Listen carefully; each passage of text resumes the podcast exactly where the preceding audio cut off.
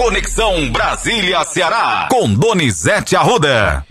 Ótimo dia para você, Donizete. É claro que a gente já abre essa edição dizendo que faz 25 dias que Moraes foi morto e nós estamos aqui cobrando, claro, sempre. Quem matou Moraes? Bom trabalho, Donizete. Faz 25 dias, mano. E a gente mantém a crença e a confiança que a polícia vá identificar os autores e o mandante do crime. Que a verdade irá aparecer. Porque o governador Elmano de Freitas tem esse compromisso. O governador sabe que ele precisa responder essa resposta, dar essa resposta que todos nós cobramos. Quem matou Moraes? Tá? A gente acredita que essa resposta vai sair, vai aparecer e que o Ceará mostre ao Brasil que aqui a impunidade não vence. Mas há problemas. É bom a gente não esquecer que já está com 10 meses que mataram o vereador de Horizonte, Franzé do hospital, e ninguém sabe até hoje quem foi o mandante desse crime. Né, governador? Não foi nem na sua gestão. Mas já saiu de um governo para o outro e ninguém sabe quem mandou matar Franzé do hospital. Bem pertinho de Fortaleza. Vira a página, Matheus. Para falar do assunto mais comentado de ontem para hoje, né? A visita do presidente Nicolás Maduro. Como é que tá essa situação, hein, Donizete? Muitas críticas. Antes disso, Matheus, queria é, Bater parabéns para você, seu aniversário, Matheus. Parabéns, Matheus. Cadê Obrigado, a musiquinha de aniversário? Obrigado. Vamos lá, o Gleidson vai colocar aqui. Parabéns. Está procurando. Vai dar certo. Aqui do lado, Gleidson. É isso. Obrigado, Donizete. Ah, meu garoto. Mais um ano de vida. Nosso primeiro ano de seu aniversário juntos. Tem festa hoje, tem bolo. Quem quiser bolo é só ligar pro Matheus que ele convida e manda deixar. A gente manda um pedaço pros ouvintes, Donizete. Vamos, vamos fazer aqui uma força-tarefa, que é isso, tô brincando, pessoal. Não tem nem como. É, mas quantos anos, Matheus? Apenas 28, Donizete. 28 é um anos. garoto, é um menino, rapaz. É um menino. 28 anos. Olha que, que. Vamos trocar de lugar, de idade, vamos, Matheus? Experiência é bom também, Donizete. É, mas velhice pesa. A gente sabe o que é a vida, mas chega no ponto não tem nada melhor do que a juventude, Matheus. Parabéns, você merece tudo de bom para você, tá? Obrigado, vamos Dito lá seguir. isso, a gente vai falar sobre Nicolás Maduro. O presidente Lula defendeu Maduro, subiu a rampa do Planalto com ele e apanhou bastante. Vamos ouvir o presidente as versões do presidente. Ninguém gostou, não. Até a esquerda bateu no presidente. O presidente ontem apanhou muito, até no Planalto. Assessor presidencial disse que o presidente deu muito espaço para Maduro. Mas a Globo foi firme. A repórter Delis Ortiz emparedou Maduro e Lula e perguntou quanto é que a Venezuela deve ao Brasil? Quanto é a dívida real? Passa de um bilhão de dólares. Muito dinheiro, né? Vamos ouvir o Lula. Você tem clareza que o preconceito contra a Venezuela é muito grande. Você tem preconceito de quantas críticas a gente sofreu aqui durante a campanha por ser amigo da Venezuela. Havia discursos e mais discursos que os adversários diziam: não, porque se Lula ganhar as eleições, o Brasil vai virar uma Venezuela. Se Lula ganhar as eleições, o Brasil vai virar uma Argentina. Se Lula ganhar as eleições, o Brasil vai virar uma Cuba. Quando, na verdade, o único sonho nosso era ser o Brasil mesmo. A gente queria que o Brasil fosse o Brasil melhor, porque nós já fizemos uma vez o Brasil ser melhor, ser mais democrático, ser mais rico, ter mais distribuição de renda, ter mais educação e ter mais saúde. Isso nós já fizemos uma vez. Tá aí, Donizete, tem mais, tá? Vamos ouvir o resto. Eu, se quiser vencer uma batalha, eu preciso construir uma narrativa para destruir o meu potencial inimigo. Então, Maduro sabe qual foi a narrativa que construíram contra a Venezuela durante tanto tempo. Essa narrativa, durante muitos anos, o Celso Amorim, que era meu ministro, e eu, andávamos ao mundo explicando que não era do jeito que as pessoas diziam que era. Andávamos ao mundo. E eu acho, companheiro Maduro, que é preciso, você sabe a narrativa que se construiu contra a Venezuela, da antidemocracia, do autoritarismo, sabe? Então eu acho que cabe à Venezuela mostrar a sua narrativa para que possa efetivamente fazer pessoas mudar de opinião. Eu vou em lugar que as pessoas nem sabem aonde fica a Venezuela, mas sabem que a Venezuela tem problema da democracia, que o governo não tem das quantas. Então é preciso que você construa a sua narrativa, e eu acho que por tudo que nós conversamos, a sua narrativa vai ser infinitamente melhor do que a narrativa que eles têm contado contra você. É efetivamente inexplicável um país ter 900 sanções porque o outro país não gosta dele. É inexplicável. Tá aí, Presidente, você falou demais o senhor já se lascou e lascou o Brasil ao querer defender a Rússia da guerra contra a Ucrânia. E agora você arrebentou a boca do balão ao defender a Venezuela. Presidente, as sanções, quando os Estados Unidos fizeram sanções contra a Venezuela, a economia de lá já tinha quebrado. Em 2016. 7 milhões de venezuelanos deixaram o país, presidente Lula. 7 milhões. A própria esquerda admite que lá não tem democracia, e sim uma ditadura. Presidente Lula, o senhor vai ter que recuar, porque o senhor falou besteira. Infelizmente, e numa semana que o seu governo sofre derrotas no Congresso. Na ânsia de defender a Venezuela, você esqueceu de defender o país que você foi eleito. Quando o senhor foi candidato, o senhor não teve coragem de fazer esse discurso. Porque o senhor sabia que esse discurso afasta o brasileiro. Ontem tiveram 300 mil citações da Venezuela. Está no jornal o Globo. 80% de críticas, presidente Lula. Lamentável, triste. Eu gosto do senhor. Mas defender a Venezuela, um país que tem cartéis exportando cocaína. Um dos principais líderes de lá, o Diosdado, tem um cartel vendendo cocaína no mundo. Presidente, o senhor poderia ter fechado a boca, porque foi demais, tá? Vamos continuar falando, Matheus. Manchete aí do jornal Globo. O presidente desiste, não tem apoio no Congresso e desiste de mudar a medida provisória que esvaziou o Ministério de Marina Silva. Lê a matéria aí, Matheus, um tiquinho da matéria, um pouquinho. Diz o seguinte: emparedado pela falta de prazo e sem base fiel no Congresso, o Palácio do Planalto praticamente abriu mão de reverter no parlamento o esvaziamento de ministérios como o do Meio Ambiente, chefiado por Marina Silva.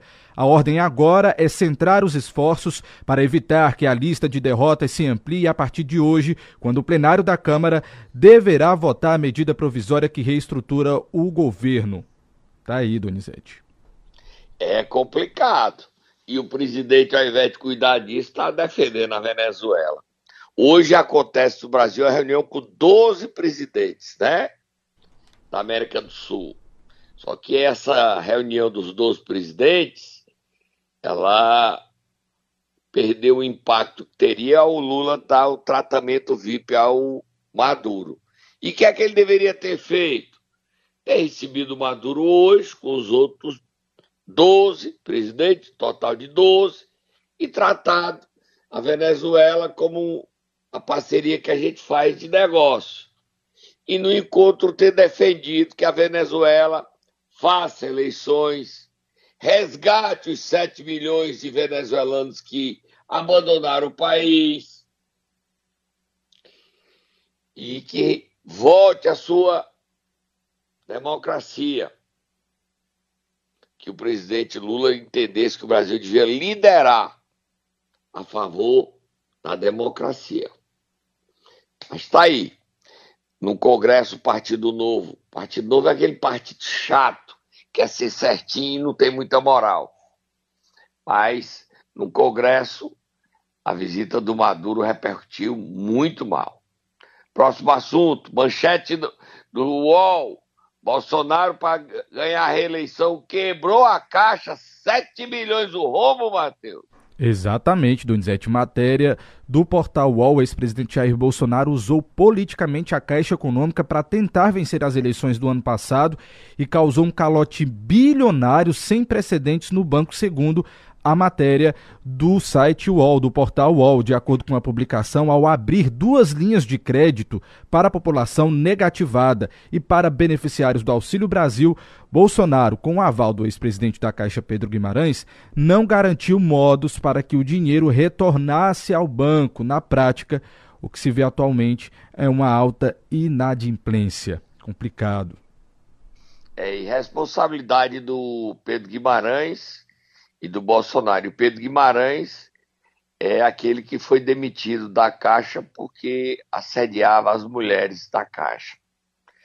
Essa história aí, o presidente Bolsonaro vai custar muito caro para ele, pode se torná-lo inelegível, porque ele mandou o seguinte: ser consignado de, de auxílio Brasil, que é o Bolsa Família.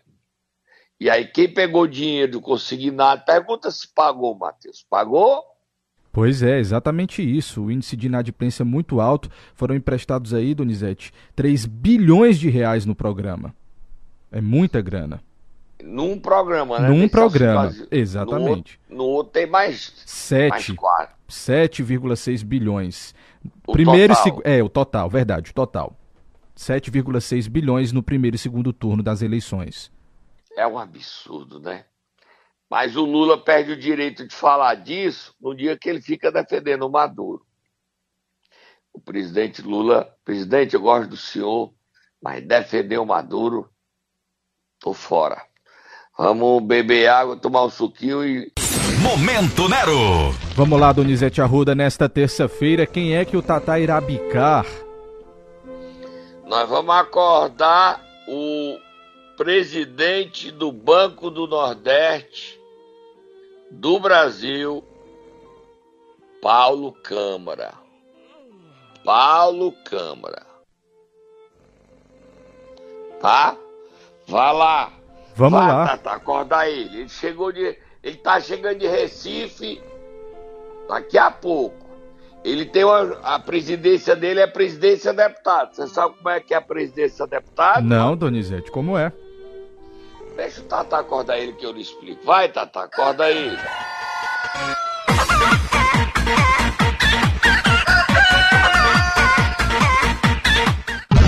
Que história é essa, Olha, Donizete? a presidência deputada é o seguinte: ele só chega no Banco do Nordeste, no Passaré, dia de terça-feira e vai embora quinta. É a presidência deputado. Segunda, ele fica em Recife. Sexta, ele fica em Recife presidente Paulo Câmara, o senhor está presidindo o mais importante órgão do povo nordestino. Fomenta o desenvolvimento para o povo do Nordeste. E o senhor parece que não gostou de ser presidente, o senhor queria ser ministro. Quem comanda o banco não é o senhor, é o seu chefe de gabinete, Ernesto Cruz. E o senhor esquece que esse patrimônio custa caro ao povo nordestino. E o senhor está fazendo, o senhor, ou Ernesto Cruz, algo inadmissível. Perseguição que nem o Bairro Queiroz fez no Banco do Nordeste.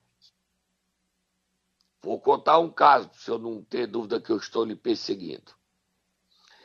O ex-presidente do Banco do Nordeste, Gomes da Costa,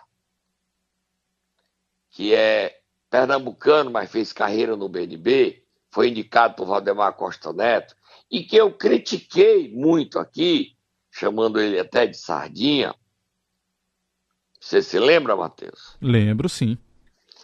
O Gomes da Costa foi exonerado da presidência porque ele era Bolsonaro, Bolsonaro perdeu e o senhor assumiu. Ele voltou para a Bahia. Da presidência, ele foi querer ser gerente de uma agência em um município vizinho a Salvador, Lauro de Freitas. O cargo estava aberto, sem ninguém ocupando a gerência dessa agência do BNB. E nem assim ele conseguiu. Presidente Paulo Câmara, o senhor foi governador de Pernambuco. Perseguir não é o caminho. Não é o caminho. Outra presidente, o senhor está preparando para botar como o novo auditor do banco, presidente. Você sabe quem, Matheus? Quem, Donizete? Disseu, Disseu, tô vendo aqui, Disseu, não, não é Disseu, Dimas Tadeu Madeira Fernandes. Dimas Tadeu Madeira Fernandes, ele ocupou essa função, presidente Paulo Câmara, quando o Isidro comprou e liberou máquinas no maior escândalo da história do BNB. E a auditoria não identificou nada. Presidente Paulo Câmara, o senhor tinha dado a mais importante superintendência de concessão de crédito para um aliado de Romildo Rolim, Andrade Costa. Só que o diretor financeiro chegou, Vanger Rocha, e o senhor não teve coragem de peitar o Vanger. O senhor chegou e disse: Vanger, homem do Jacques Wagner, líder do governo, que deu a vitória a Lula, que foi a Bahia, disse: nomeie quem você quiser. E o Vanger colocou para correr os protegidos do Romildo Rolim.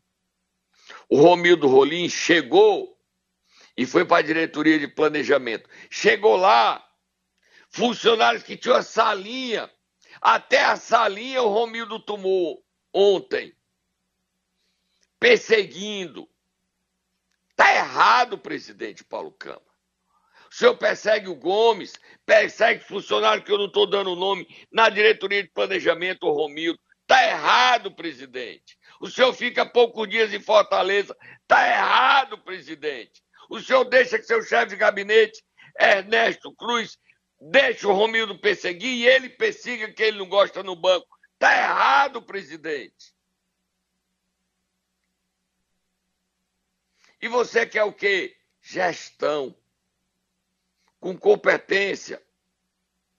Ah, o Gomes da Costa, ele era presidente, vai ser gerente de uma agência, de uma cidade da grande Salvador ele caiu demais. Ele não vai assumir nenhuma superintendência, ele não vai assumir nenhuma função de relevância. É uma gerência muito importante para a carreira, mas é vários passos atrás. E o senhor deixa ele ser perseguido. Qual é a imagem que o senhor está dando para o Banco do Nordeste no Brasil? Um banco que não está fazendo o papel dele. Então o senhor não está feliz na presidência do banco. Seja honesto. Vá ao Lula e diz, presidente, pegue outro, outro nome para gerir. Ontem, para terminar, ontem o presidente do Banco Central esteve onde, Matheus? Você sabe? Aqui em Fortaleza. Na Unifor. Isso. Num prêmio Inovação para promover o desenvolvimento um prêmio promovido pelo Conselho Regional de Economia. Estavam lá a deputada Fernanda Pessoa, o deputado Luiz Gastão, o deputado Danilo Forte, o ex-governador e senador Tasso Gereissati, todos os economistas cearenses. Pergunte se o Paulo Câmara estava lá. Estava? Estava, Donizete? Não, ele chega hoje. E custava ele ter chegado ontem para ir para esse prêmio, fazer um discurso, prestigiar o presidente do Banco Central, Campos Neto, que fez um belo discurso na defesa do combate à inflação e da posição de um Banco Central independente. Ele estava lá? Não. Mais importante, ele ficar em Recife.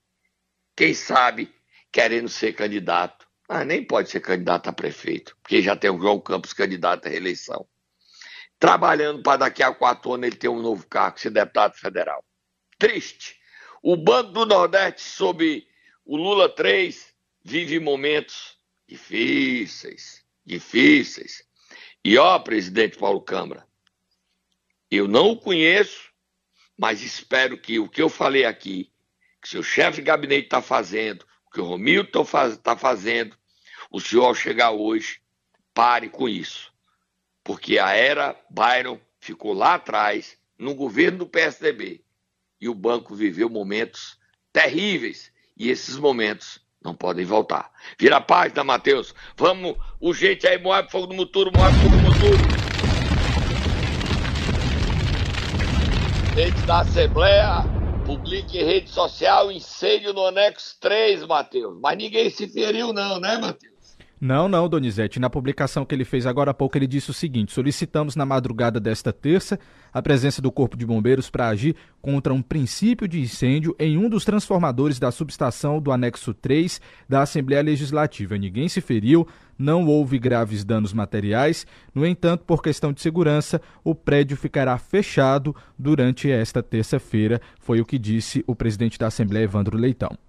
O anexo 3 é aquele último prédio inaugurado na Pontes Vieira, tá, Matheus? Certo. É aquele ali, aquele prédio da Pontes Vieira, tem o prédio central da Assembleia, tem o de frente, que é o aquele da lateral, e esse é, o de, é vizinho ao posto de gasolina, para quem conhece Fortaleza, tá? Aí é aquele, ali é o anexo 3, tá bom? Ok, vamos, vamos lá. Ver, não houve nada. Próximo assunto, Matheus. Vamos lá, Donizete. Vamos, vamos conversar aqui sobre a entrega ontem de novas casas que aconteceu no bairro José Walter. Presença de ministros. Cidade Jardim, né? Isso. 880 casas, estavam lá o ministro das cidades Jader Filho, estava lá o governador Eumano, estava lá o prefeito Zé Sá, o Jader Filho convidou o Eunício Oliveira, estava lá, e os dois tiveram e deram aula de relação política, aula de competência política dos dois. Vamos ouvir o, prefeito e vamos ouvir o governador e vamos ouvir o ministro nessa entrega de 880 casas beneficiando a 3.500 pessoas. Vamos ouvir, Matheus. Ministro, aqui no, no residencial Cidade Jardim, a prefeitura vai construir, nós já, estamos, já construímos seis grandes obras aqui no Zé Walter e estamos construindo mais 12 grandes, grandes obras. Aqui no residencial Cidade Jardins, Cidade Jardim, nós vamos construir duas escolas de ensino fundamental. Nós estamos construindo aqui, em Cidade Jardim, um posto de saúde entregando entregando o posto de saúde do Zé Walter, que está com 85% realizado, vamos entregar agora em junho. Entregamos recentemente, ministro, um hospital chamado Gonzaguinha do Zé Walter, que é ponta em medicina, tem 155 leitos para a população aqui dessa região. Na área de empreendedorismo, estamos fazendo no Zé Walter o meu bairro empreendedor é o que faz de Fortaleza o primeiro PIB do Nordeste e a capital que lidera a abertura de postos de trabalho e a abertura de empresas no Ceará. Tá aí, Donizete. Agora vamos ouvir o governador Eumano, que também... Mostrando que ele é governador de todos os cearenses e administra para todos os prefeitos. Mostrou aplausos para o governador e para o Sarto pela aula política que os dois nos deram ontem e ao, e ao ministro também do governo Lula, já definiu. Vamos primeiro ouvir o Elmano. Vamos lá, já que você falou sobre a questão dos prefeitos, tem um trecho aqui onde ele fala exatamente sobre essa parceria que ele quer fazer. Vamos ouvir. O Ceará tem muita gente dentro de casa. E nós, a prefeitura, os prefeitos, todos os prefeitos e prefeitas. Eu não quero saber eu partido nem de eleição. Eu quero estar mão, mão dada com os prefeitos Tá aí, Donizete. E ele deu outra boa notícia, né, Matheus? Exato. Programa que, de 300 reais, o programa Cartão, né? Cartão, Cartão popular. Vamos ouvir? Vamos lá. Por dia 12 de junho, no Ceará, nós vamos iniciar a campanha contra a fome e aquelas famílias que mesmo que recebam o Bolsa Família, mas quando divide por dentro da família, fica com a renda bem baixinha, nós vamos entregar um cartão de 300 reais Porque é assim que a gente acredita de um Ceará sem fome. Tá aí, é o cartão sem fome. Isso para as famílias cearenses e ele anunciou ontem, dia 12 de junho, que vai pagar a primeira parcela do 13 terceiro, Matheus, no dia 12 de junho também. Vamos ouvir o ministro rapidinho para dar tempo, que Itaiçaba tem novidades. Primeira orientação que o presidente Lula nos deu foi que nós pudéssemos retomar todas essas obras. Por exemplo, essa obra aqui é de 2012. Então você não tem condição de tantas essas famílias aqui, algumas delas tiveram que ser remanejadas por conta da construção do VLT, esperaram tanto tempo para poderem hoje estar aqui recebendo as suas unidades habitacionais. Então nós fizemos a retomada, estamos entregando aqui muitas dessas obras, estavam com 92, 95% das obras por detalhes que não tinham sido entregues. Então nós temos questão aí de fazer uma, um esforço concentrado com a ajuda do governo do estado, com a ajuda de todos os entes da federação. Essa foi a orientação que o presidente Lula nos deu, aí fazendo a parceria, seja estados, os municípios e o governo federal, para que a gente possa retomar o pacto federativo.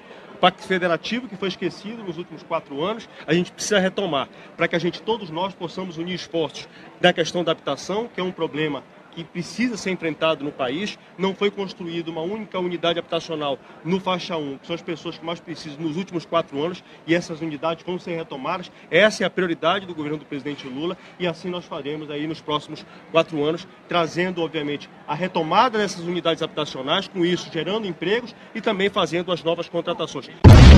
Tá aí, vamos lá, Donizete, direto para Itaiçaba. Para terminar, dizer que o Cid Gomes armou e o Ceará está sem coordenador da sua bancada federal na, no Congresso. É que Eduardo Bismarck tirou licença e está assumindo uma vereadora de oposição ao prefeito Cessar, enfermeira Ana Paula. Ela está virando deputada federal por quatro meses. E ela, quando terminar o mandato, na janela do ano que vem, ela deve ir para o Podemos. Sai do PDT e vai para o Podemos. O Sarto querendo controlar o PDT. Se ele não controlar, ele tira todo mundo para Podemos, que é seu partido reserva. E para terminar, solta o fogo do motor, Você vai ler só o trechinho final.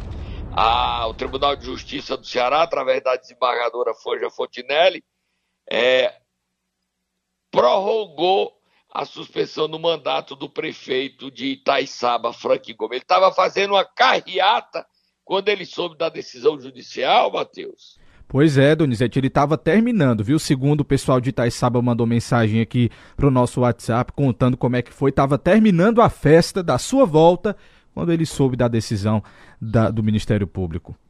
Do Ministério Público não, Matheus. Do Tribunal do de Tribunal Justiça. de Justiça, exatamente. Desculpa, do Tribunal de Justiça. Tô aqui com a decisão em mãos para não errar mais. Vamos lá, posso ler? Leia, foi 180 dias, vai lá. Exatamente. Disposto, defiro o pedido de prorrogação da suspensão do exercício da função pública pelo prazo de 180 dias em face do prefeito municipal de Itaiçaba, Frank Gomes Freitas e demais investigados. Esta decisão serve como mandado de mais expedientes necessários, Fortaleza, 29 de maio de 2023, desembargadora relatora, Vanja Fontinelli Pontes é A desembargadora Vanja não alisa, não, viu? Tá, Teve coragem. exatamente. Não, teve coragem. Vamos lá. E o Frank voltou mais 180 dias. Agora, a cassação dele é dia 31. Aí, Amanhã. Guilherme Bezerra, amanhã a gente fala sobre essa cassação. Amanhã é a, a votação da cassação. O Guigui agora não tem mais muito tempo, porque se ele não for cassado é mais 180, mais 180 e o mandato dele termina e ele, porque a Câmara Municipal não quer caçar. Tô indo embora, eu volto amanhã, Matheus. Amanhã você Feliz volta. aniversário para você. Obrigado, Donizete. Até amanhã.